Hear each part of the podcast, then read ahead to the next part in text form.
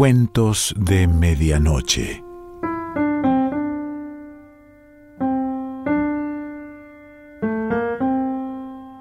El cuento de hoy se titula Visión de Carlos XI y pertenece a Próspero Merimé.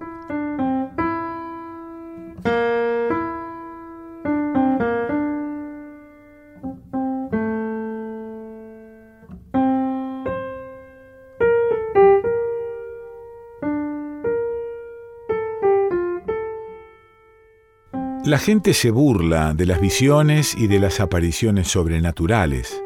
Sin embargo, algunas cuentan con tal cantidad de testimonios a su favor que el que se niegue a creerlas se verá obligado, para mostrarse consecuente, a rechazar de plano todos los testimonios históricos. Lo que garantiza la autenticidad del hecho que voy a relatar es el sumario de una causa avalado por las firmas de cuatro testigos dignos de crédito. Añadiré que la predicción contenida en este sumario era conocida y citada mucho antes que unos acontecimientos recientemente ocurridos le hayan dado, como parece, cumplimiento. Carlos XI, padre del famoso Carlos XII, fue uno de los monarcas más despóticos y sagaces que ha tenido Suecia. Restringió los monstruosos poderes de la nobleza, abolió el poder del Senado y dictó leyes emanadas de su propia autoridad. En una palabra, cambió la constitución del país, que antes de su ascensión al trono era oligárquica y obligó a los estados a confiarle la autoridad absoluta. Era, por otra parte, un hombre inteligente, valeroso, muy adicto a la religión luterana, de un carácter inflexible, frío, práctico y enteramente desprovisto de imaginación. Acababa de perder a su esposa Ulrike Eleonore, aunque se dice que la dureza con que trataba a la princesa provocó su temprana muerte. La apreciaba, y su fallecimiento le afectó mucho más de lo que podía esperarse de un corazón tan seco como el suyo. A partir de aquel acontecimiento, se mostró más sombrío y taciturno que nunca y se entregó al trabajo con un encarnizamiento que revelaba una imperiosa necesidad de apartar de su mente las ideas penosas. Al atardecer de un día de otoño, Carlos XI estaba sentado, con una bata y zapatillas, ante un gran fuego encendido en su gabinete del Palacio de Estocolmo.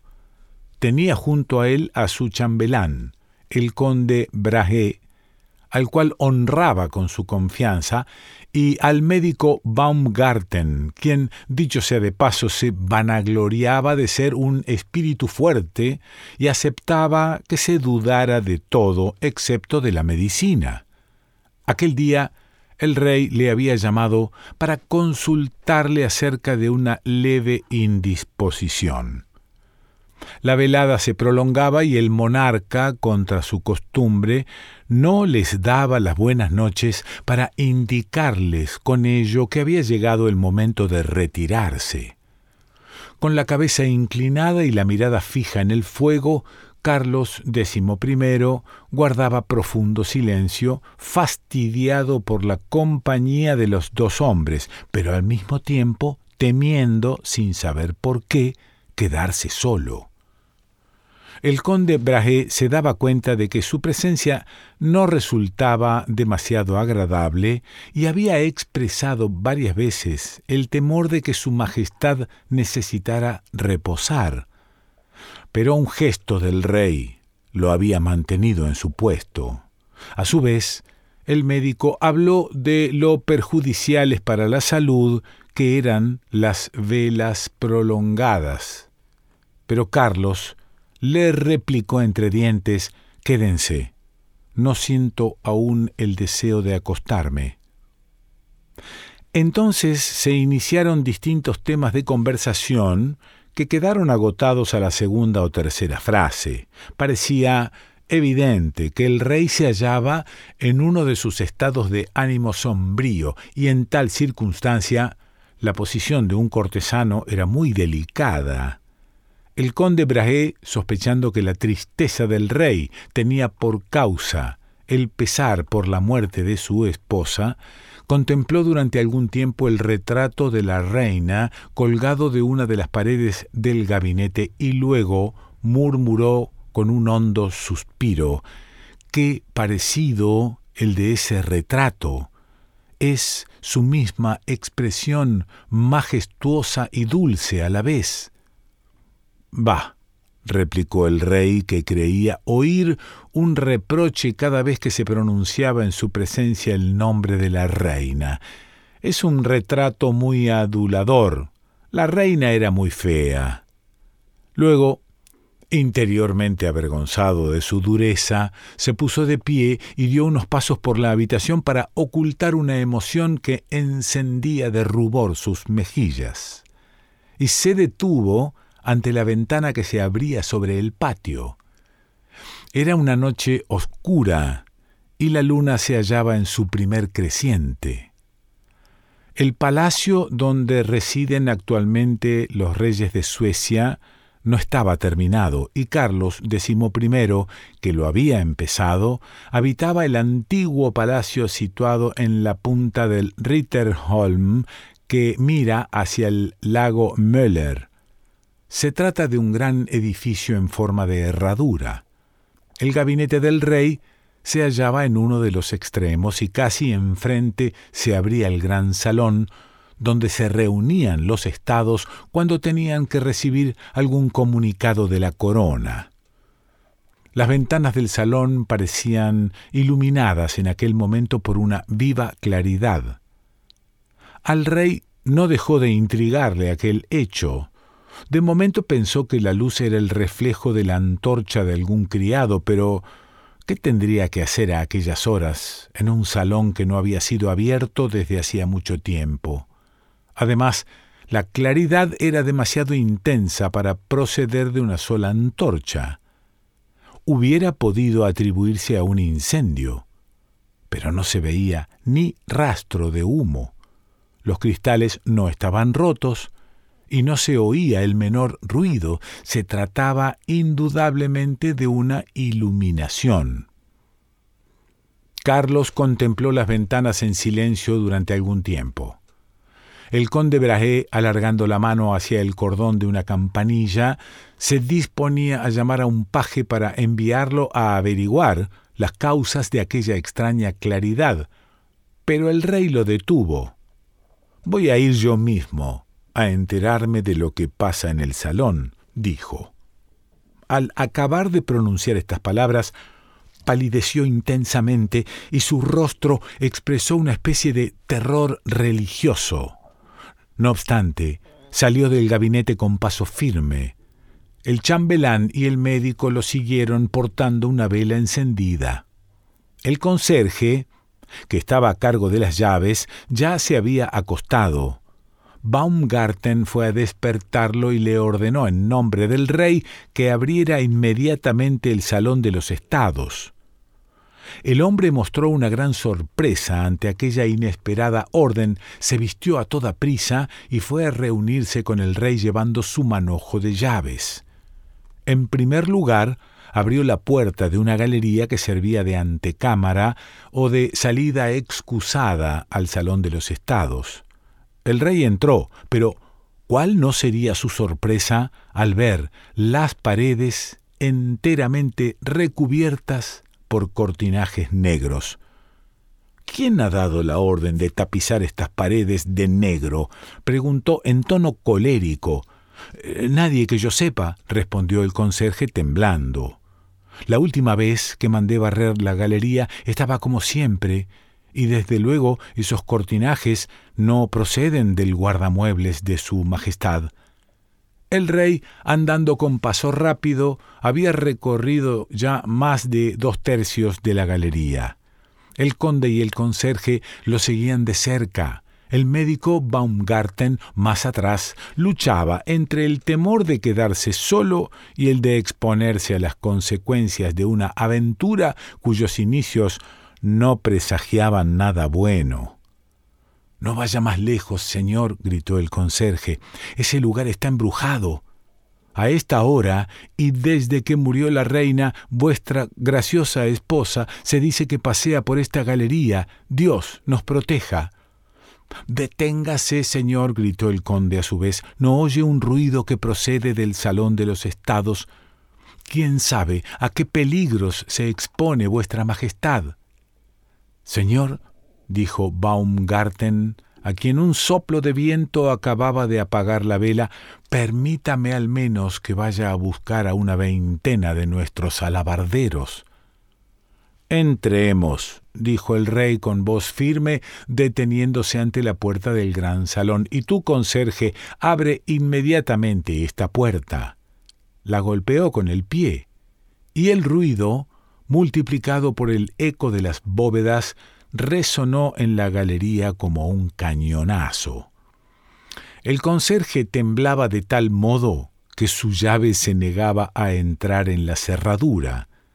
Un viejo soldado que tiembla, dijo Carlos, alzando desdeñosamente los hombros. Vamos, conde, ábranos esta puerta. Señor, respondió el conde retrocediendo un paso, si vuestra Majestad me ordena lanzarme contra un cañón alemán o danés, obedeceré sin vacilar, pero ahora me está pidiendo que desafíe al infierno. El rey arrancó la llave de manos del conserje. Ya veo, dijo en tono de desprecio, que esto me concierne a mí solo.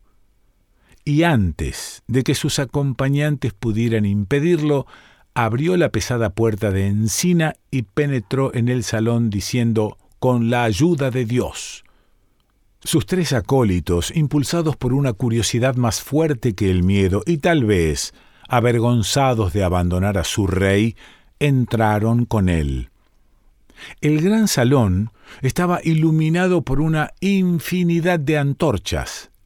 Los antiguos tapices habían sido sustituidos por cortinajes negros.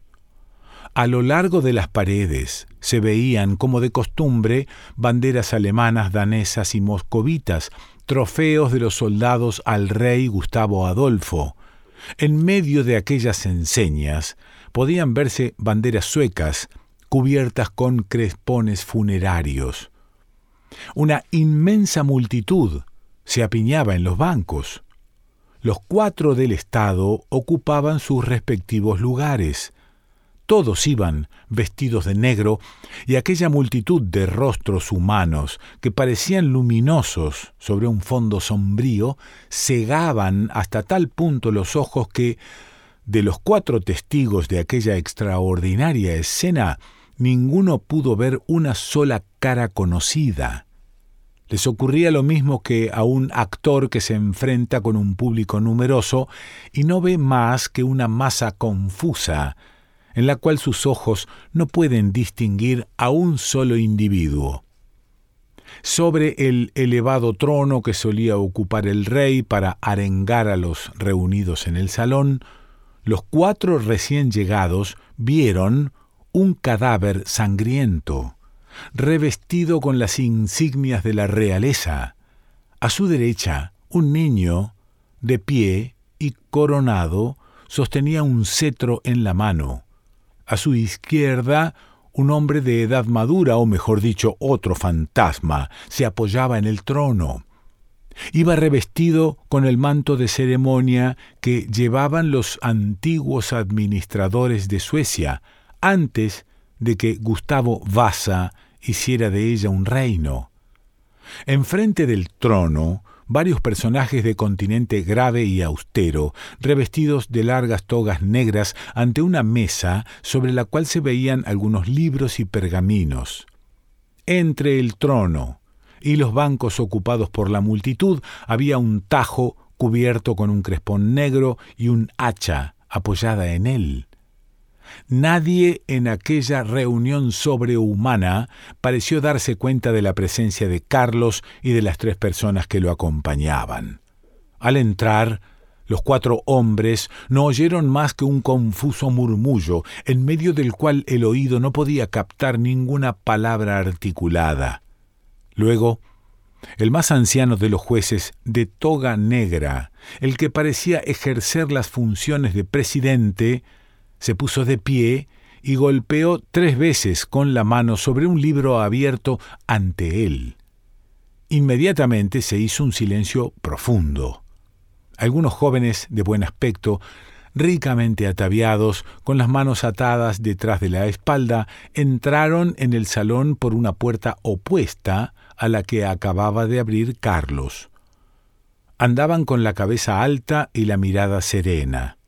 Detrás de ellos, un hombre robusto, revestido con un jubón de cuero, sostenía el extremo de las cuerdas que ataban las manos de los jóvenes.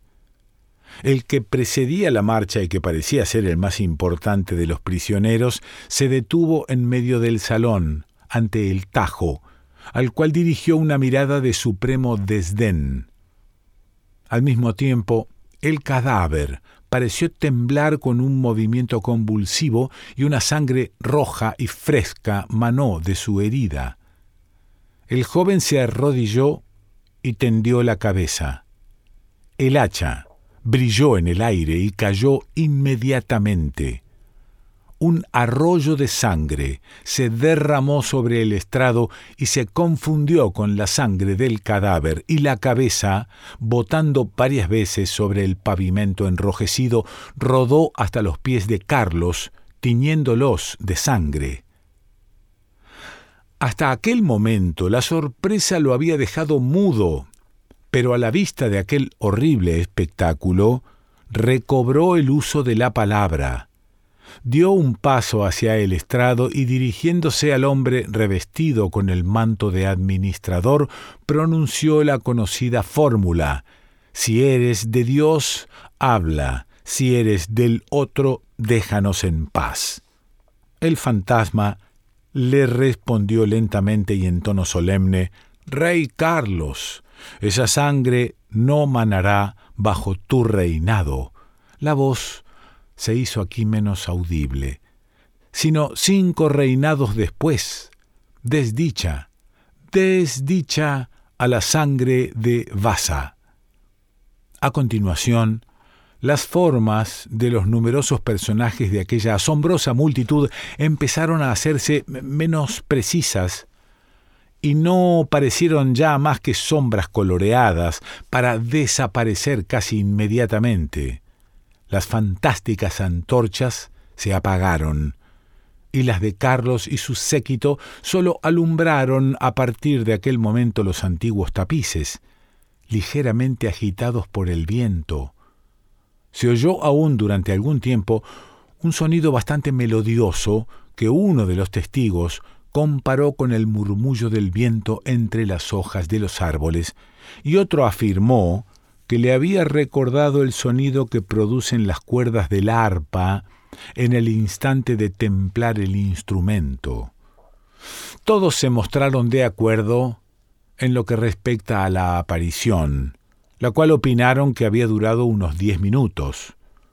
Los cortinajes negros, la cabeza cortada, los charcos de sangre que teñían el pavimento, todo había desaparecido con los fantasmas.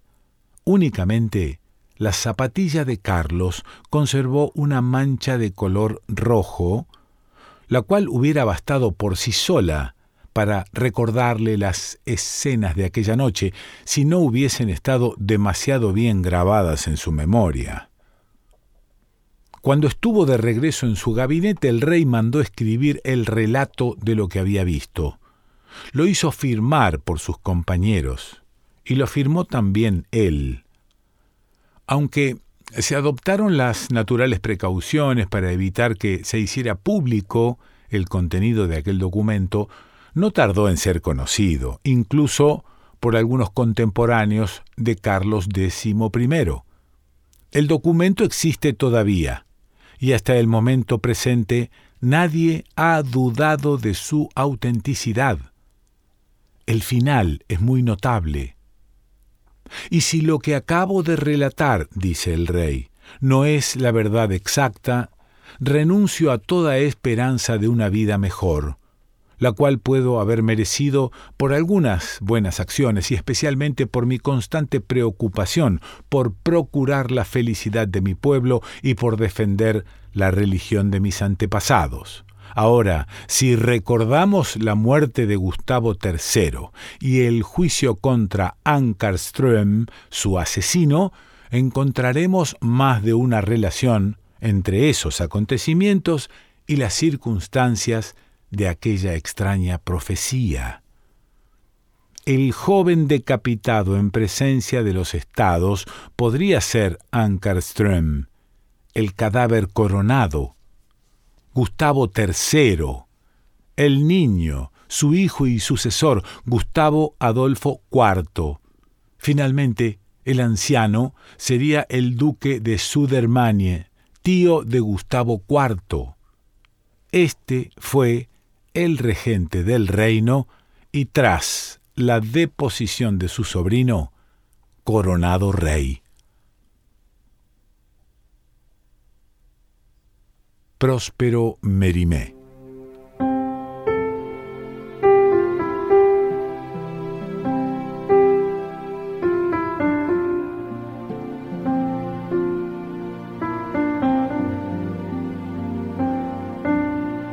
Cuentos de Medianoche.